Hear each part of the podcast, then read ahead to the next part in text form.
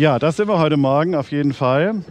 Äh, guten Morgen von meiner Seite. Äh, ja, wir sind gerade in so einer Umbruchsphase. Meine Frau und ich, wir sind ja 50 geworden jetzt und äh, Conny war ja 25 Jahre bei der Allianzmission. Also die brauchen ganz dringend Hilfe. Und äh, ich war jetzt 27 Jahre bei Willow als Direktor, habe ich ja gearbeitet. Äh, weltweit haben wir beide gearbeitet und wir gehen jetzt nur noch regional. Also das ist die Neuigkeit bei uns. Äh, ich bin jetzt, habe jetzt dieses Jahr angefangen als Pastor in der FEG in Nanzenbach. dann bin ich weiterhin Pastor von der von Special Service Church in Kladen Äh, also von der Baptistengemeinde und noch von Krishona. Also ich dachte, komm, der Mama hat drei Bünde klar in Monshausen. Und da haben wir auch gerade in meiner Pastorenwohnung, ich brauche ja nicht drei, mit 190 Quadratmetern elf Flüchtlinge aufgenommen, vor zweieinhalb Wochen schon über die Allianzmission. Und das ist wirklich bereichernd für die Gemeinde und auch wirklich für die Menschen. Also es ist wirklich eine Win-Win-Geschichte. Also insofern Gottes Segen euch, wenn ihr die Leute hier aufnehmt. Das gibt große Momente, bin ich überzeugt von. Ja, und Conny arbeitet jetzt als Religionslehrerin in der, äh, in der Grundschule, wo sie früher selbst hingegangen ist, auch ganz witzig, ja. Äh, und egal, wo du im Rewe oder sonst irgendwo bist, ist immer ein Kind irgendwo, was sagt, Guten Tag, Frau Bieber, also voll witzig, ja. Ähm, und äh, insofern spannend. Ja, heute geht's um Hoffnung, äh, so wichtig in unseren Tagen, und um Fehler. Und gegen Fehler ist ja keiner von uns immun. Sicherlich kannst du auch einige Fehler von deinem Leben nennen. Ähm, wahrscheinlich ist das wie bei mir mit den Jahr, im Laufe der Jahre ist eine ganze Sammlung von Fehlern zusammengekommen. Und wir können ja mal am Anfang eine kleine Umfrage machen. Bitte melde dich gleich, wenn irgendetwas auf dich zutrifft, aber warte so lange ab, bis ich die komplette Liste aufgezählt habe und dann werde ich dich äh, bitten, gegebenenfalls dein Handzeichen zu geben. Wenn du jemals eine Klasse wiederholen musstest oder einen Test verhauen hast, aus einem Team geflogen bist oder beim Vorsprechen versagt hast, wenn du bei einem Date zurückgewiesen worden oder bei einem Vorstellungsgespräch abgelehnt wurdest, eines Nachts oder einem Wochenende oder dein ganzes Leben lang ausgenutzt wurdest, wenn du gefeuert wurdest, wenn du eine Sache vermasselt hast oder eine mittlere Panne verursacht hast oder ein riesiges Problem, wenn dein Job nicht so läuft, wie du es dir erträumt hast, wenn du jemals in moralischen, sozialen, athletischen, akademischen, beziehungsmäßigen, finanziellen, ehelichen, familiären, beruflichen oder irgendeinen anderen Fehler begangen hast, melde dich bitte mal jetzt. Was für ein Haufen von Versagern, mein lieber Mann. Also ihr wisst, so egal wie gut wir aussehen mögen, jeder einzelne von uns, wir sitzen alle in einem Boot zusammen. Jeder von uns hat an irgendeiner Stelle mit Fehlern zu kämpfen. Und einige von uns stopfen die irgendwo hin und schleppen sie mit uns herum durchs ganze Leben. Und ich wünsche mir so sehr, dass du sagst, an diesem Morgen komme ich wieder zu Atem, ja. Ich kriege einen Neustart hin. Ich verlasse die Oberflächlichkeit, um wirklich durchatmen zu können, um meine Lungen mit Hoffnung zu füllen. Es gibt eine ganze Menge Dinge in unserem Leben, die werden völlig überbewertet. Kinofilme zum Beispiel werden völlig überbewertet. Ich denke auch Restaurants werden überbewertet. Teams werden überbewertet. Urlaubsziele, Autos. Eine ganze Menge Dinge in unserem Leben werden völlig überbewertet. Aber Hoffnung gehört nicht dazu. Ich meine, es gibt nichts Vergleichbares mit Hoffnung. Wenn wir im Tunnel des Elends gefangen sind, dann ist es die Hoffnung, die uns den Weg heraus aufleuchten lässt. Wenn wir völlig überarbeitet oder erschöpft sind, dann gibt uns die Hoffnung neue Energie. Wenn wir versucht sind, eine Sache aufzugeben, dann ist es die Hoffnung, die uns weitergehen lässt. Wenn wir keine Orientierung mehr haben auf unserem Lebens- oder Gemeindeweg und völlige Verwirrung uns das Ziel nicht erkennen lässt, dann ist es die Hoffnung, die uns aus der Panik herausholt wenn wir mit einer lebenden Krankheit zu kämpfen haben oder sogar mit einer chronischen Erkrankung, dann hilft uns die Hoffnung, die Schmerzen mit Ausdauer zu ertragen. Wenn wir das Schlimmste befürchten, dann erinnert uns die Hoffnung daran, dass Gott alles unter Kontrolle hat, im Leben und in seiner Gemeinde. Und wenn wir uns von jemandem für immer verabschieden müssen, was ihr ja diese Woche erlebt habt, habt, den wir sehr geliebt haben, dann ist es die Hoffnung, die uns durch die Trauer hindurchträgt. Und wenn wir Fehler machen, dann ist es die Hoffnung, die uns wieder aufrichtet. Es gibt in unserem Leben eine ganze Menge Dinge, die werden völlig überbewertet, aber die Hoffnung gehört nicht dazu. Und ich bin überzeugt, dass das viele von euch wissen und auch persönlich erfahren haben, dass die Bibel ein Buch voller Hoffnung ist. Die Bibel ist aber genauso ein Buch voller Fehler. Seite für Seite Menschen wie du und ich, die elendig gescheitert sind. Mutige Leute, deren Mut sich unter Druck auf einmal in Luft auflöste. Starke Leute, die plötzlich ziemlich schwach geworden sind. Glaubensstarke Leute, die auf einmal keinen Glauben mehr hatten. Leute, die in den Teufelskreis der Abhängigkeiten gerieten. Leute, die ihre Beziehung kaputt gemacht haben und ihre Familie betrogen haben. Leute, die ihre Freunde benutzt haben. Leute, die wirklich und ehrlich Gott enttäuscht haben. Und Leute, die dachten, sie wären erledigt, sie wären einfach zu weit gegangen und die es tatsächlich auch waren. Leute wie wir. Einer von ihnen ist ein Mann namens Petrus. Eigentlich heißt er ja Simon.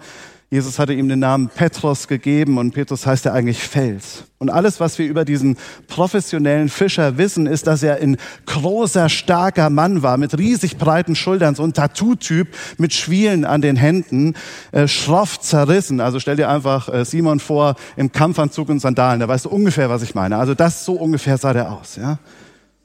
Petrus ist wirklich ein guter Typ, ja. Er hat ein gutes Herz aber er ist auch impulsiv, er ist laut, er ist eigensinnig, er ist gewöhnlich der Erste, der sich zu Wort meldet und seine Meinung äußert. Er ist der Typ, der ähm, hinter den Leuten herruft, hey, you are the man, du bist der Mann. So ein Typ war der. Bei einem Anlass stellt Jesus folgende Frage an die zwölf Jünger, Matthäus 16. Und für wen haltet ihr mich? Und Petrus antwortet sofort. Er fragt nicht danach, was die anderen Jünger denken. Er sagt einfach, you are the man. In Matthäus 16, Vers 16 lesen wir, darauf antwortete Petrus, du bist Christus, der von Gott verheißene Retter, der Sohn des lebendigen Gottes. Und ich denke, Jesus lächelt, als er sagt, du kannst wirklich glücklich sein, Simon, Sohn des Jona in Matthäus 16. Petrus ist kräftig, Petrus ist stark, er ist engagiert, er ist mutig, zumindest denkt er das. Gehen wir mal weiter zu Matthäus 26, Jesus und die Jünger. Sie haben gerade das gemeinsame Mahl beendet. Wir denken ja in den nächsten Tagen da noch extrem dran, oben in dem Raum. Und dann ohne Judas haben sie sich auf den Weg gemacht zum sogenannten Ölberg. Das ist die Stelle, wo Jesus dann zu seinen verbleibenden elf Jüngern spricht. Matthäus 16, Vers 31. Und der Weg sagte Jesus zu seinen Jüngern, in dieser Nacht werdet ihr alle an mir zweifeln und mich nicht mehr begreifen. Und Petrus antwortet in seinem stolzen Selbstvertrauen. Da erklärt Petrus, wenn auch alle anderen an dir zweifeln, ich halte zu dir. Ich werde dich nicht im Stich lassen. Die anderen vielleicht schon, die sind schwach, aber ich bin doch der Starke. Erinnerst du dich? Ich bin doch der Fels, weißt du noch? Du hast mir doch selbst diesen Namen gegeben. Matthäus 26, Vers 34. Doch Jesus erwiderte ihm, ich sage dir, ehe heute Nacht der Hahn kräht, wirst du dreimal behaupten, dass du mich nicht kennst. Und wir können nachlesen, was Petrus dann sagt. No way, auf gar keinen Fall. Und selbst wenn ich sterben müsste, würde ich das nicht tun, beteuerte Petrus. Und ich liebe die Schlussbemerkung am Ende des Verses, wo es dann heißt, und die anderen Jünger sagten alle das Gleiche, Vers 35. Ja, ja, mir auch, mir auch. Ja. Ich denke, die schwersten Fehler, die uns passieren, sind die, von denen wir voller Stolz behaupten, dass sie uns niemals passieren würden. In 1. Korinther 10, Vers 12 lernen wir, dass die Ich-Bezogenheit ja die Wurzel unserer Schwierigkeiten ist. Es ist unser Stolz, der dem oft vorangeht. 1. Korinther 10, Vers 12. Deshalb seid vorsichtig. Gerade wenn jemand denkt, so etwas kann mir doch nicht passieren, muss er besonders aufpassen. Dieser Vers ist gut für alle Leiter, für alle Mitarbeiter.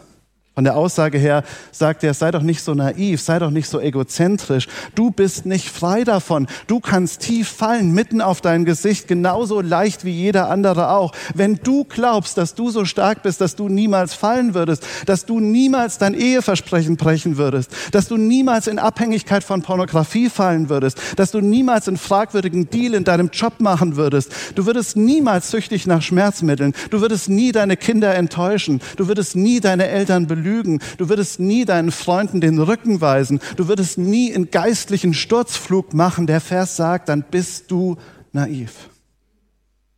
Und in deiner stolzen Selbstverliebtheit befindest du dich in größerer Gefahr als ein Mensch, der spätestens jetzt durch die Bibel weiß, dass ihm das alles sehr wohl passieren kann.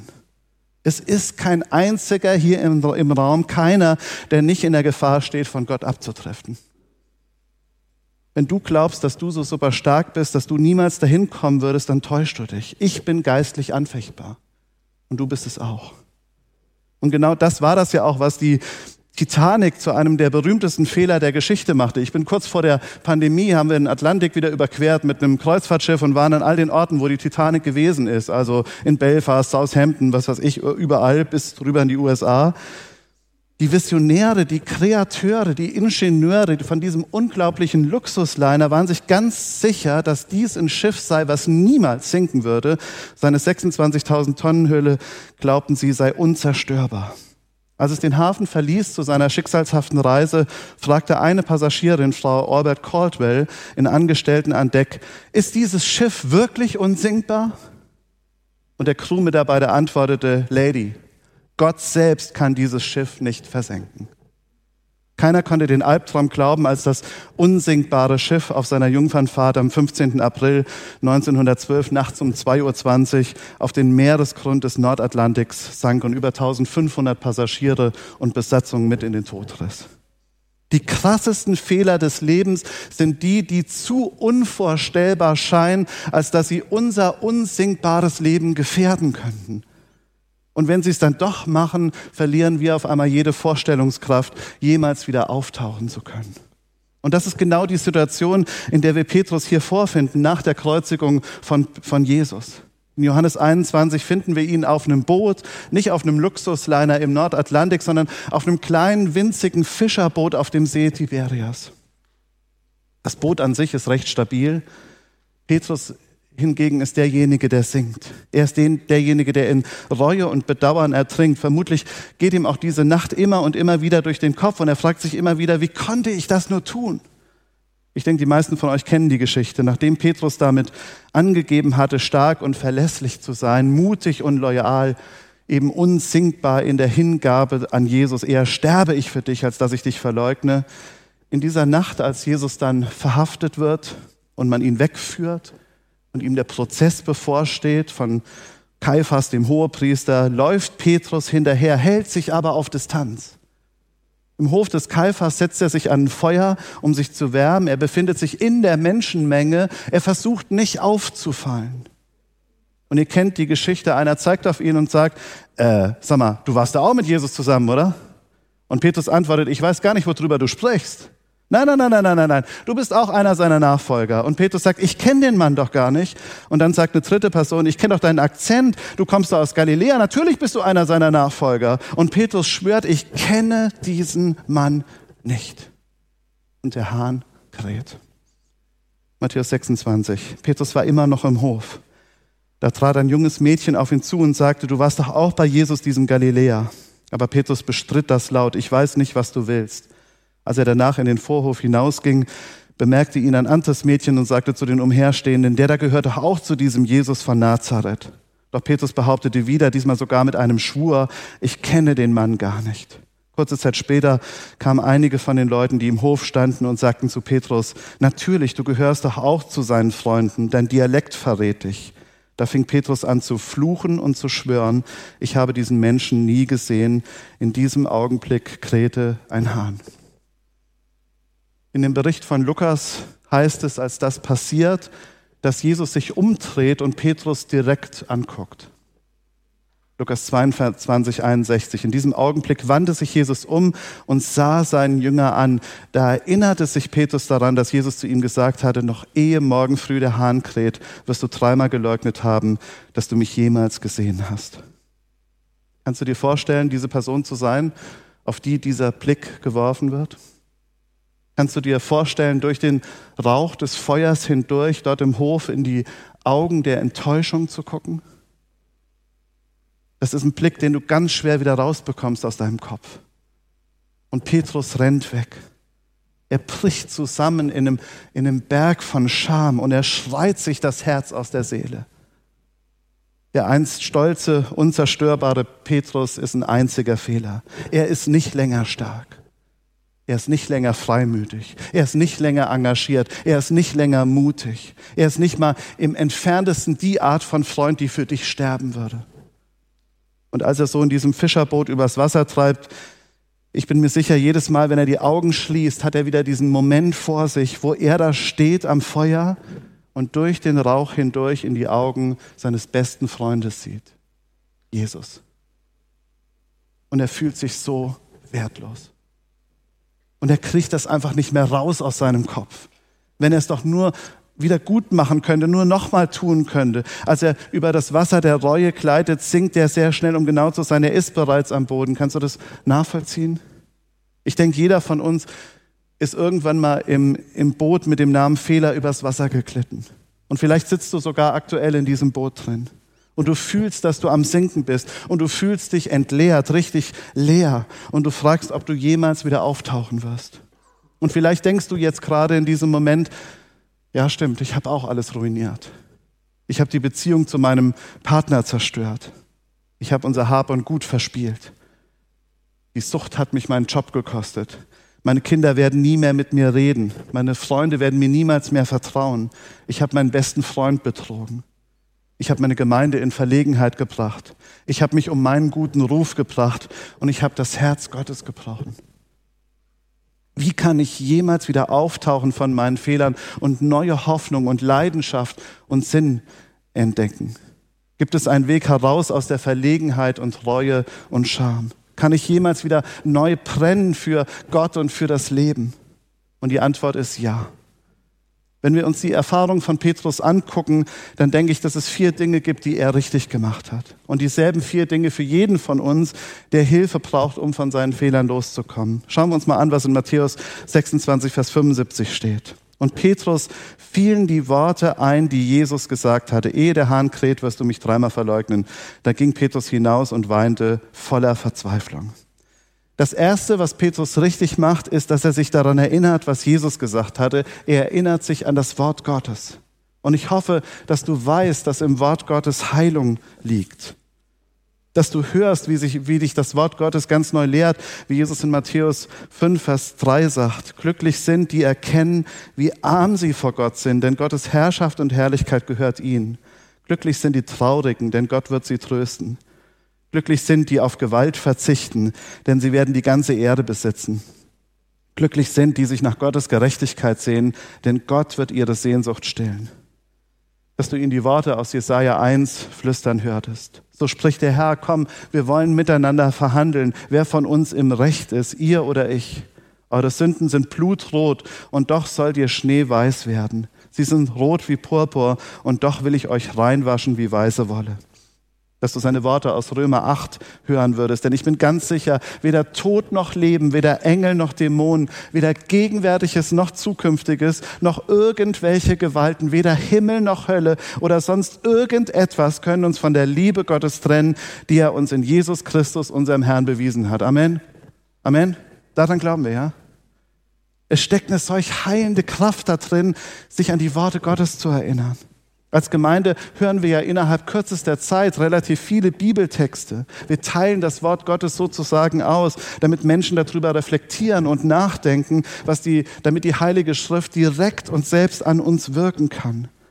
Aber ich möchte euch sagen, dass das alleine nicht reicht. Ihr müsst das Wort Gottes mit nach Hause nehmen. Wir müssen in diesem Wort Gottes leben. Wir müssen die Worte Gottes im Gedächtnis haben, über ihn meditieren, sie durchkauen. Mach das mit ein paar Freunden in deinem Hauskreis, in einer Zweierschaft. Über diese Worte der Bibel reden, sie in dein persönliches Gebet aufnehmen und bewahr sie in deinem Herzen. Ich weiß nicht, ob Petrus sich in diesem Moment an alle Worte erinnert hat, die Jesus ihn in den drei Jahren gelehrt hat, aber ähm, ich bin mir sicher, dass, dass ein paar Worte ihm in diesem Augenblick durch den Kopf und durch sein Herz gegangen sind.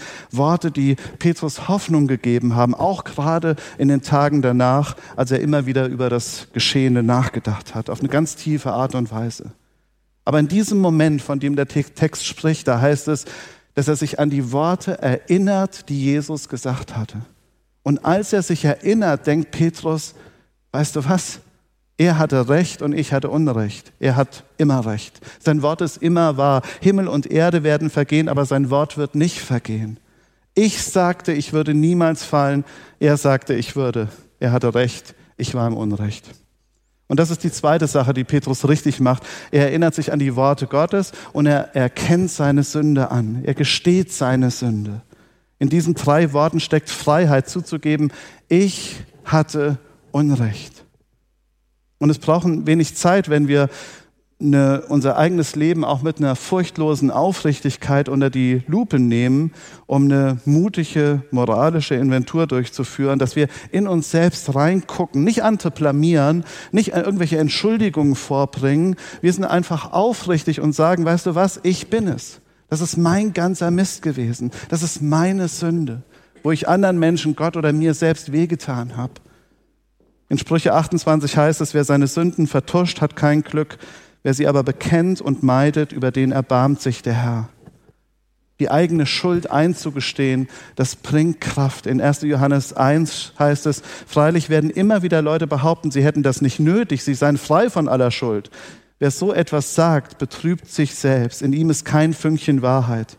Wenn wir aber unsere Sünden bereuen und sie bekennen, dann dürfen wir darauf vertrauen, dass Gott seine Zusage treu und gerecht erfüllt. Er wird unsere Sünden vergeben und uns von allem Bösen reinigen.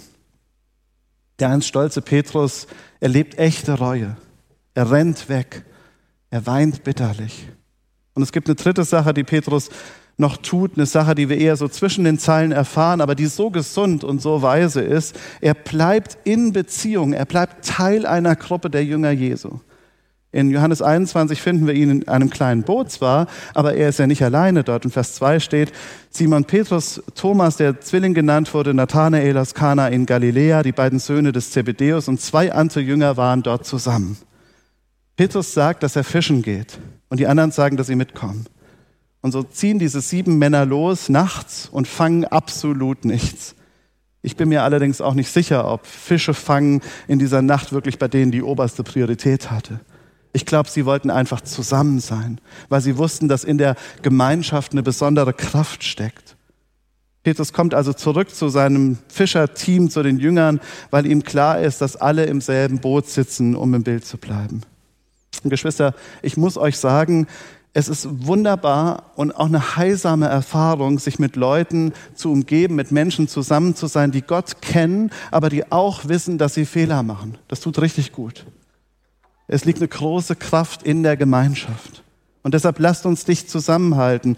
Im Vergleich dazu gucken wir uns kurz das Leben von Judas an. In Matthäus 27, 1 bis 5 lesen wir ja über den auch, den, der Jesus verraten hat und wie sich die Ereignisse um ihn herum überschlagen. Am frühen Morgen fassten die Hohepriester und die Führer des Volkes den Beschluss bei den römischen Behörden, die Vollstreckung des Todesurteils über Jesus zu beantragen. Sie schickten ihn gefesselt zu Pilatus, dem römischen Gouverneur. Als Judas, der Verräter, sah, dass Jesus zu Tode verurteilt worden war, bereute er bitter, was er getan hatte. Er brachte den Hohepriestern und Führern des Volkes das Geld zurück. Ich habe eine große Schuld auf mich geladen und einen Unschuldigen verraten bekannte er. Was geht uns das an, gaben sie ihm zur Antwort. Das ist deine Sache. Dann nahm Judas das Geld und warf es in den Tempel. Dann lief er fort und erhängte sich. Wenn wir Matthäus 27 lesen und uns den Verlauf des Verhaltens von Judas angucken, dann kommt uns das ja zunächst so vor, als sei er zurück auf dem richtigen Weg. Er bedauert sein Verhalten. Er denkt, was habe ich dann nur getan? Er fühlt seine Schuld. Er bekennt seine Sünde sogar öffentlich indem er das Geld, an dem Blut klebt, zurückbringt. Aber dann macht er den großen Fehler, dass er sich isoliert von der Gemeinschaft der Jünger. Und damit isoliert er sich auch von der Hoffnung. Und er nimmt sich sein Leben. Wenn du wegen deiner eigenen Fehler keine Hoffnung mehr empfindest, dann halte dich an die Gruppe. Viele Leute denken, dass sie niemals mehr in der Gemeinde, in die, in die Kirche gehen könnten, dass sie sich niemals mehr dort blicken lassen können. Nein, das stimmt nicht. Wir sitzen alle im selben Boot. Deshalb meine Botschaft immer wieder, bleib unbedingt dabei, entzieh dich nicht der Gemeinschaft. Ja, ich habe keinen Platz mehr im Gottesdienst nach allem, was ich gemacht habe. Nein, bleib in der Gemeinde. Nein, ich bin zu verlegen, mir ist das alles zu peinlich. Nein, bleib in der Gemeinschaft. Keiner meiner Freunde wird mich noch akzeptieren. Das ist das, was du denkst. Bleib in der Gemeinschaft. Hier ist der Ort, in dem Heilung passiert. Im Prediger 4, Vers 10 lesen wir, stürzt einer von ihnen, dann hilft der andere ihm wieder auf die Beine. Doch wie schlecht steht es um den, der alleine ist, wenn er hinfällt. Niemand ist da, der ihm aufhält. Hilft. Du kennst die Bibel, lebst, lebst du diesen Vers? Wir wollen das alle am liebsten vermeiden, aber von Zeit zu Zeit machen wir Fehler, deshalb entzieh dich nicht der Gemeinschaft. Und es gibt noch eine weitere Sache, die Petrus richtig gemacht hat. Und jeder, der seine Fehler überwinden und zur neuen Freude und Hoffnung kommen will, sollte dasselbe tun. Petrus erinnert sich nicht nur an Gottes Wort, er bekennt nicht nur seine Schuld, er bleibt nicht nur Teil der Gemeinschaft, nein, er durchbricht die Oberflächlichkeit und schwimmt Jesus entgegen. Hier nochmal die Geschichte, eine tolle Geschichte aus Johannes 21. Später erschien Jesus seinen Jüngern noch einmal am See von Tiberias. Und zwar geschah das so, Simon Petrus, Thomas, der Zwilling genannt wurde, Nathanael aus Kana in Galiläa, die beiden Söhne des Zebedeus und zwei andere Jünger waren dort zusammen. Simon Petrus sagte, ich werde jetzt fischen gehen. Wir kommen mit, meinen darauf die anderen. Sie stiegen ins Boot und fuhren hinaus auf den See. Aber während der ganzen Nacht fingen sie keinen einzigen Fisch. Im Morgengrauen stand Jesus am Ufer. Doch die Jünger erkannten ihn nicht. Jesus rief ihnen zu, habt ihr denn nichts gefangen? Nein, antworteten sie. Da forderte er sie auf, werft die Netze auf der rechten Seite des Bootes aus, dann werdet ihr einen guten Fang machen. Sie folgten diesem Rat und fingen so viele Fische, dass, die Net, dass, dass sie das Netz nicht mehr einholen konnten. Jetzt sagte der Jünger, den Jesus liebte, zu Petrus, das ist der Herr. Kaum hatte Simon Petrus das gehört, zog er sich an, während der Arbeit war nämlich nackt, sprang ins Wasser und schwamm ans Ufer. Petrus ist also unterwegs mit seinen Kumpels in diesem kleinen Boot, ein paar hundert Meter entfernt vom Ufer. Es ist kurz vom Sonnenaufgang und sie erkennen dort am Ufer noch so ein bisschen undeutlich, dass jemand ein Feuer vorbereitet fürs Frühstück. Und dieser Typ ruft ihnen vom Ufer aus zu, hey, habt ihr was gefangen? Und sie antworten, nö. Und er sagt, dann werft die Netze nochmal auf der anderen Seite des Bootes aus. Und sie tun es. Und die Netze sind so voll, dass sie zu brechen anfangen. Johannes sagt, es ist der Herr. Und bevor er das richtig ausgesprochen hat, springt Petrus auch schon ins Wasser und schwimmt so schnell er kann los. Und ich denke, indem er aus diesem Boot springt, sagt Petrus, hey, ich habe über all das lange genug nachgedacht. Ich bin diese schrecklichen Gefühle leid. Mir ist es kalt. Ich habe Hunger. Ich bin ein lausiger Typ und ich erkenne meine komplette Nutzlosigkeit. Ich bin bereit, meine Fehler hinter mich zu bringen. Ich brauche eine zweite Chance. Und ich möchte die Vergangenheit hinter mir lassen. Und deshalb schwimme ich jetzt Jesus entgegen. Und es wäre sicherlich toll, ein Bild von dieser Szene zu haben, in dem Petrus so dasteht. Noch die Knöchel tief im Wasser, sein Körper tut weh vom wilden Schwimmen, die Haare und sein Bart tropfen und am Strand erwartet ihn dieses Holzkohlefeuer. Und er sieht durch den Rauch hindurch und in dem Moment sieht er in die Augen der Vergebung. Und lasst mich euch noch mal kurz erinnern, in wessen Augen er hier guckt. Petrus guckt in die Augen seines Freundes, den er gerade erst vor ein paar Tagen verleugnet hatte. Er schaut in die Augen eines Mannes, dessen Stirn noch die, die Male von der Dornenkrone tragen. Petrus sieht in die Augen von einem Mann, dessen Hände und Füße noch die Zeichen der Nägel tragen, die ihn an dem römischen Kreuz festgehalten haben. Petrus guckt in die Augen des einen, der stellvertretend für seine Sünden und für seine Fehler gestorben ist. Und an diesem Strand und an diesem neuen Tag und durch dieses neue Feuer hindurch sieht er in die Hoffnung gefüllten Augen des auferstandenen Jesus. Wow. Und als sich ihre Blicke treffen, fragt Jesus ihn, liebst du mich? Petrus sagt, darauf kannst du dich verlassen. Weißt du, was hier das Tolle ist? Im Griechischen gibt es verschiedene Worte für Liebe. Die Liebe Gottes, die bedingungslose Liebe, die Ich werde für dich sterben Liebe, das ist die Agape.